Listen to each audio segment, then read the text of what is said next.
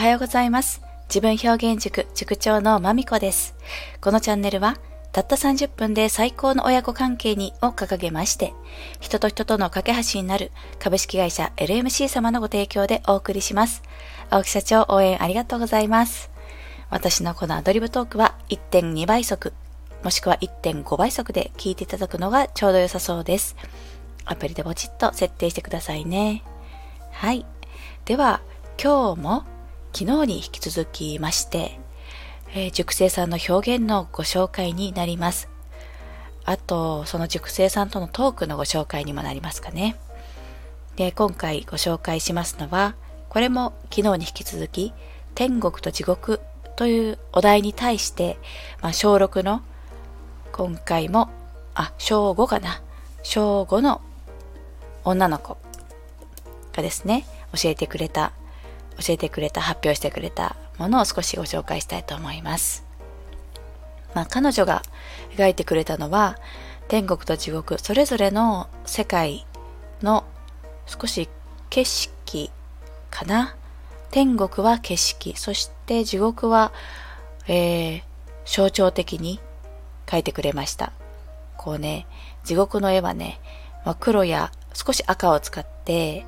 暗いイメージで、こう、お化けのようなものがいて、で、その周りをボワボワボワっと黒と赤でちょっとおぞ、あの、怖いように飾ってくれましたし、天国の方は薄い緑、薄い、とっても薄いパステルカラーのようなね、絵をこう描かれまして、で、お花だとか、あと、ティータイムをするようなお茶の場所だとか、その周りを垣根のようにグリーンで囲っている緑の様子だとか書かれました。はい。で、そんな彼女がどのような風に、まあ、発表されたかと言いますと、こんな感じです。私は天国と地獄それぞれ書きました。私は天国も地獄も、ま、存在しないと思っています。死んだら魂もなく、ただ死体になり、灰になり、土に埋まっていく。そのため死後の世界というのは完全に想像の世界だと思っています。そんな中で絵の絵の説明をします。最初に地獄を描きました。赤や黒で迫力のある世界、そしてそこにいるのはお化けや怪物、鬼などをまとめて象徴するようなものを描きました。地獄ではこのものに追いかけられてパニックになります。これに対しもう一つは天国です。天国の色はとても薄く透明や白っぽい色でできているイメージを描きました。私はこういう場所はつまらないと実は思います。今回は想像の世界ですが、天国も地獄ももしあっても行きたくありません。これが以上、これが彼女の発表でした。えー、まあ結構その、この場合は死生観についてはね、自然と触れていったというか、彼女の方からお話しくださったっていう感じになります。もちろん私はその観念に関して、あの、なんていう観念っていうのは、死生観とか、まあ、人生観、世界観みたいなね、か、なんとか観みたいな感じですね。ここに関しては、否定も肯定もしていないし、またね、うん、全く違う意見が世の中に存在するなってことを私が知っている場合は、一方で、こういう観念を持っている人もいて、一緒に共存することになるよとか、まあ、そういうことぐらいはお伝えするんですけども、ただそのお子様が持っている観念ということは決して否定することはありません。ですので、彼女が死んだ後、まあ、死後の世界だとかね、まあ、例えば、うん、正午になってきますと、世の中にスピリチュアルなものがあるということも彼女は認識していて、で、死んだ後こうなるとか、また宗教の話もね、復活するだとか、うん、まあ、仏教の中でも、えー、天国に行くとか、黄泉の国があるとか、そういういろんなことをお話でも本で読んでも人から聞いても、あの、触れてはいるんだけれども、彼女は少しそういったものは、あの、信じられない、信じられないというか、そんなものないと思うって話を彼女はしていました。ですので、うん、まあ、えー、それはそういう考えを持っていて、そのままで全然いいんじゃないなんて言いながら。うん。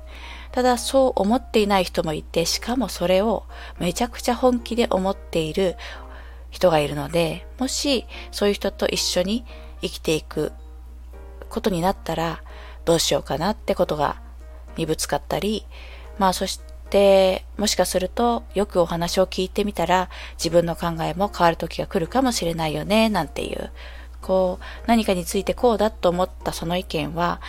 生きている中で変わっていくことも、まああるあるだよなんて話もご紹介して、そういった会話の中ではそこら辺でとどめていますけれどもね。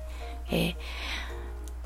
結構その保護者の方からは、まあこういったことをあえて話すきっかけもないし、ないしというか、例えばね、えー、親族の方、身近な方が亡くなったりすれば、こう、死んだ後にみたいな話って話題になるとは思いますけど、たまたまそういうご経験はなくて、あえて触れることはなかったものだから、ああ、とてもなんか参考になりましたというか、はい、面白く感じてくださったとご感想いただいてはいます。はい。そんな感じで、あの、なかなかいきなりこの親子関係において、観念に触れて、なんか、死んだらどうなると思うとかね、突然言うっていうのは、まあ、会話としてもハードルが高いものにね、じゃあお母さんはなんて、お父さんはなんて聞かれた時に 用意しとかなきゃいけないみたいなのもあってね、なんだと思うんですけれどもね、結構こう、会話を始めれば、これもまあね、うーん、30分くらい真剣に話すと、あ、そういう、あの、ガチガチにその観念の答えを出すというよりは、あ、この現象についてはそうやって捉えているんだ。あその現象についてはそうやって捉えてるんだっていうね、いろんな気づきがあるので、まあこういうちょっとあえて突然感のある観念のお話をするっていうのも私としてはちょっとお勧めしたいななんて思いました。はい。では、そうですね。もしよかったら あなたの死んだ後どうなるってことを、例えばお子様だとかとお話しなさったことはありますか？なんてご経験談ももしお持ちでしたらシェアしていただけると嬉しいです。はい。ではまた。お耳にかかるまでお元気でお過ごしくださいね。ありがとうございました。